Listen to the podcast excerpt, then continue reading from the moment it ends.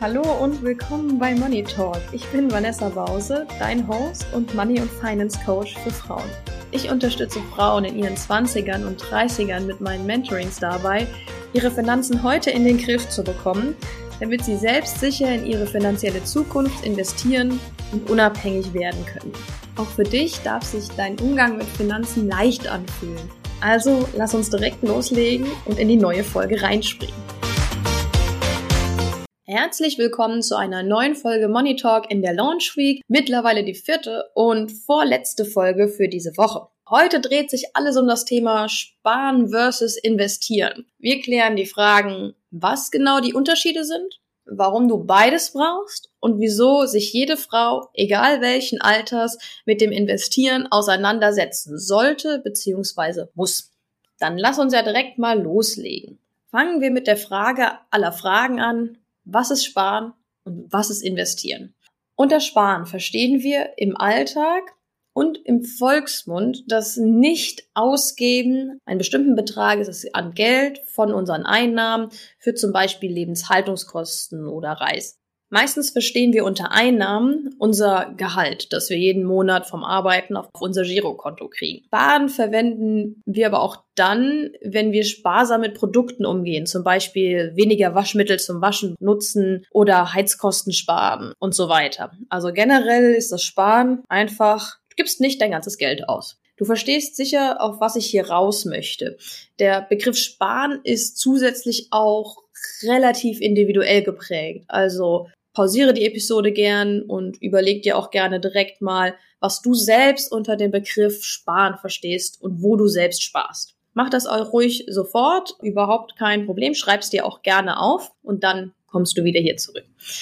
Unter Investieren hingegen versteht man landläufig, dass man positive Zinsen in irgendeiner Form über einen bestimmten Zeitraum bekommt. Das heißt, dein Geld ist in der Regel längerfristig irgendwo gebunden nicht nur ein paar Tage oder paar Wochen, sondern meistens mindestens Monate oder sogar Jahre, damit du überhaupt Zinsen dafür bekommst. Streng genommen ist zum Beispiel auch das gute alte Sparbuch eine Investition, dass du sicherlich jedes Jahr als Kind mindestens einmal am Weltspartag mit deinen Bargeldersparnissen gefüttert hast. Oder? Ich habe das auf jeden Fall gemacht und ich fand das damals ganz toll. Ja, jetzt kann man heute mit den Zinsen bei fast 0% natürlich bei Sparbüchern und Festgeldkonten nicht mehr so wirklich von einer Investition sprechen. Zumindest wenn man aktuell neue Verträge abschließt, beziehungsweise Sparkonten in der Regel jährlich angepasst werden. Also die Zinsen werden jährlich angepasst und die sind eigentlich null. Manchmal kosten sie sogar noch Gebühren, manchmal kostet es auch Gebühren, die Zinsen gut zu schreiben.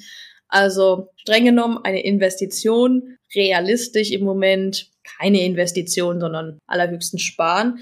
In der Zukunft kann sich das Ganze natürlich auch wieder ändern und komplett anders aussehen. Aber auch, wenn du zum Beispiel Unternehmensanteile, also Aktien oder auch Immobilien oder Anleihen in irgendeiner Form kaufst, wird das auch als Investition bezeichnet, da man das Geld immer mit dem Ziel investiert oder anlegt, um am Ende der Laufzeit mehr Geld zurückzuerhalten, also Zinsen. Okay, dann haben wir mal den groben Unterschied zwischen Sparen und Investieren geklärt.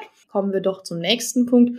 Warum solltest du nun sparen? Also immer bekommt man ja von allen Seiten gepredigt, dass man doch sparen muss, damit man was für Notfälle hat, dass man zurückgreifen kann. Spare heute und dann hast du was in der Not, sagte meine Oma immer. Also immer, manchmal auch von meinen Eltern, aber meistens war die Aus kam die Aussage von meiner Oma. Prinzipiell sind die Aussagen natürlich auch richtig, ja. Man sollte schon sich einen gewissen Puffer ansparen. Der wird auch oft als Notgroschen bezeichnet. Ich mag den Begriff nicht so gerne, weil weil ich damit irgendwie was Negatives verbinde. Also für mich ist ein Notgroschen nichts Positives, während ein Puffer eigentlich genau das ausdrückt. Puffert etwas ab. Es ist so ein bisschen wie, wenn du beim Sport auf eine Matte springst. Sie puffert deinen Fall quasi ab. Da, der, ist, der Puffer ist dafür gedacht, dass man unabsehbare hohe Ausgaben, die du aber sofort bezahlen musst, tätigen kannst. Damit kannst du quasi im wahrsten Sinne des Wortes solche Ausgaben abpuffern, ohne dass du in die Bredouille kommst, deine laufenden Kosten nicht decken zu können. Das kann alles Mögliche sein. Ne? Das kann eine unerwartet hohe Nachzahlung beim Strom sein. Es kann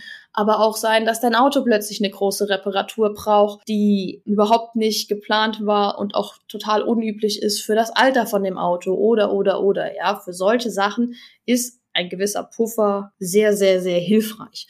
Wenn du jetzt natürlich noch mehr darüber lernen willst oder erfahren willst, wie du sinnvoll sparst und mit einer Strategie, lade dir unbedingt gerne meinen 5-Schritte-Fahrplan Endlich erfolgreich sparen herunter unter www.vanessabause.de slash erfolgreich sparen. Da wird dir in fünf Schritten erklärt, wie du strategisch sparen kannst, brauchst keinerlei Vorkenntnisse, kannst damit sofort loslegen und alle Infos packe ich dir auch nochmal in die Podcast-Beschreibung. Jetzt gibt's beim Sparen aber ein großes Aber und das ist sehr groß und es ist auch sehr wichtig. Und dieses Aber nennt sich Inflation. Wenn du sparst, sparst, sparst über Jahre hinweg und sonst dein Geld nicht für dich arbeiten lässt, also es nicht investierst, dann wirst du dir im Laufe der Zeit von dem Geld immer weniger leisten können. Dadurch, dass beim Sparen dein Geld nur auf einem Konto, egal was das für ein Konto ist am Ende, liegt, du das da eigentlich nur parkst, wird die Kaufkraft jedes Jahr weniger. Das heißt, konntest du dir vor einigen Jahren für 300 Euro zum Beispiel noch ein solides neues Handy kaufen, auch teilweise Smartphones, vor fast zehn Jahren war das ja noch der Fall, musst du heute natürlich, wenn du die gleiche Qualität willst, die haben natürlich auch viel größere Ausstattung, das sei mal dahingestellt, aber du musst deutlich mehr Geld dafür in die Hand nehmen. Also für 300 Euro wird es heute schon fast schwierig, ein gutes Smartphone zu kriegen. Das ist ein Beispiel, was zeigt, dass dein Geld weniger wert wird, weil ein Handy ist immer noch zum Telefonieren und fürs Internet gehen da. Das können die heute wie vor zehn Jahren. Die Kameras und sonstige Zusatzdinger sind besser geworden, aber die Grundfunktionen sind dieselben. Und die jährliche Inflation liegt durchschnittlich zwischen anderthalb und drei Prozent pro Jahr. Im Alltag verstehen wir darunter, dass wenn du dir immer dieselben Waren kaufst, jede Woche, jedes Jahr genau dieselben, dann zahlst du jedes Jahr zwischen anderthalb und drei Prozent mehr für genau dieselben Waren. Ich weiß, aktuell ist die Inflation auch eher bei fünf Prozent. Das hat natürlich auch unterschiedliche Gründe.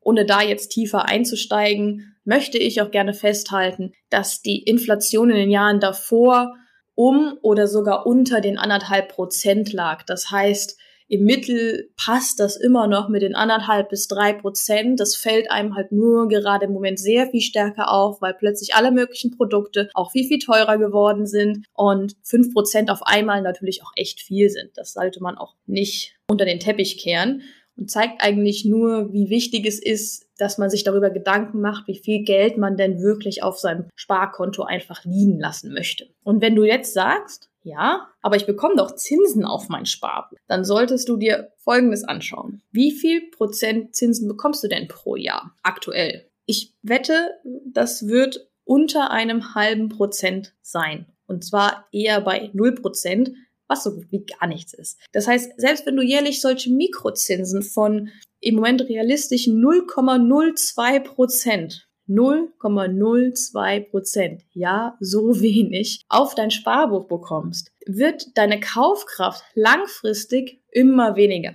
Solange du dein Geld also nicht zumindest so investierst, dass die Zinsen, die du pro Jahr erhältst, mindestens die Inflation decken, wirst du dir jedes Jahr weniger leisten können. Und damit kommen wir dann auch direkt schon zum nächsten Punkt. Warum solltest du dein Geld jetzt nun investieren? Investieren bedeutet konkret, gibt seinem Geld eine Art Job, so wie du wahrscheinlich jeden Tag von Montag bis Freitags deinem Beruf nachgehst. Und immer nach bestimmten Zeitabschnitten, also Monate, Quartale oder Jahre, bekommst du quasi neues Geld in Form von Zinsen zusätzlich zu deinem Geld dazu. Das heißt, wenn du 100 Euro investiert hast, sind es vielleicht nach einem Jahr 105 Euro bei 5% Zinsen. Wenn du diese 105 Euro dann einfach liegen lässt in deiner Investition und im nächsten Jahr verdienen dann diese 105 Euro statt die 100 Euro vom Jahr vorher zusammen Geld, zusammen noch mehr Geld. Und nach zwei Jahren hast du dann vielleicht schon um die 112 Euro. Und das kannst du dann Jahr für Jahr für Jahr weiterlaufen lassen und dein Geld wird immer mit einem bestimmten Prozentsatz anwachsen. Und das Ganze nennt sich auch Zinseszinseffekt. Oh, aber schalte jetzt bitte nicht ab. Wir werden jetzt gar nicht weiter mit den trockenen Details des Zinseszins uns beschäftigen. Versprochen. Das ist aber eigentlich einzige wichtige Punkt. Du musst deinem Geld einen Job geben, damit es für dich weiteres Geld verdient. Sondern wir beschäftigen uns jetzt viel mehr damit, dass wenn du dein Geld teilweise investierst, dir die Möglichkeit geboten wird, dass du eben nicht jedes Jahr weniger von deinem Geld kaufen kannst, sondern gleich viel hast. Und du sogar langfristig mehr von dem gleichen Grundbetrag von den 100 Euro, die wir als Beispiel genommen haben, als du vorher von deinem Geld kaufen konntest. Also, wenn du das länger investierst, dann hast du ja nicht mehr 100 Euro, sondern irgendwann vielleicht 150 Euro und wenn du noch länger investierst, auch vielleicht 200 und mehr. Und 5% im Durchschnitt übersteigt in der Regel die Inflation die durchschnittliche Inflation. Wir erinnern uns anderthalb bis maximal drei Prozent. Das heißt, du kannst dir von deinem Geld mehr kaufen und nicht weniger, auch wenn die Inflation weiterhin da ist. Ob du jetzt nun aber in den Kapitalmarkt, also Unternehmensanteile in Form von Aktien, Immobilien oder Anleihen investierst, bleibt komplett dir selbst überlassen, je nachdem, für was du dich mehr interessierst oder wie viel Geld du langfristig investieren kannst und möchtest. Dazu werde ich auch noch mindestens eine weitere Podcast-Folge in der Zukunft machen. Lass mir mich also gerne per Instagram oder per Mail wissen, ob dich das Thema interessiert. Per Instagram findest du mich unter vanessa.moneymentorin. Packe ich dir auch unten in die Podcast-Beschreibung nochmal rein. Was allerdings wichtig ist, dass du das verstehst und verinnerlichst, ist, dass du und ich und generell vor allem viele Frauen eine riesige Rentenlücke haben werden und sich diese nicht durch Sparen allein schließen lässt. Außer du kannst so viel sparen, dass es dir egal ist, dass du jedes Jahr Kaufkraft durch Inflation verlierst. Wenn du jetzt aber in den, deinen 20ern oder 30ern bist und überlegst, dass du teilweise noch 25, 30, vielleicht 35 Jahre arbeiten wirst, kannst du dir mal ausrechnen, wie hoch die Inflation ist, wenn du in Rente gehst. Und ob du wirklich so viel sparen kannst, dass du nicht zu viel Geld durch Inflation verlierst. Wir werden natürlich auch alle immer älter, auch gerade wir Frauen werden immer älter. Wir werden im Schnitt ja immer ein paar Jahre älter als die Männer. Daher muss unser Geld auch einfach für einen längeren Zeitraum reichen, ja. Und das ist ohne Zinsen die die Inflation übersteigen, fast gar nicht umsetzbar. Deshalb muss sich jede Frau früher oder später, je früher, desto besser, mit Investieren auseinandersetzen. Ja, wenn du das bisher nicht gemacht hast, solltest du das unbedingt tun. Der Zinseszinseffekt ist ein Effekt, der sich über die Zeit aufbaut. Das heißt, je länger du investierst, desto mehr wird der Zinseszinseffekt für dich arbeiten. Und je früher du anfängst, desto weniger schlimm sind auch gleichzeitig Fehler, wenn du mal falsch investierst, weil das muss auch immer dazu gesagt sein.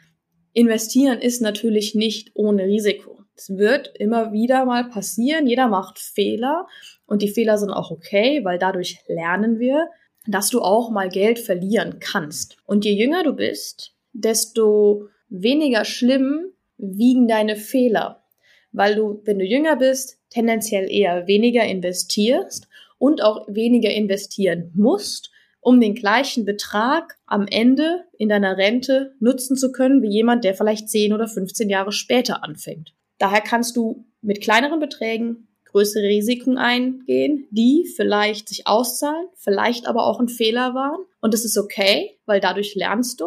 Und es kommt dir eigentlich nur zugute, dass du dein Geld am Ende bis zu deiner Rente so angelegt hast, dass du dann später entspannt in Rente gehen kannst, ohne dir Sorgen zu machen, dass du deinen Lebensstandard nicht halten kannst.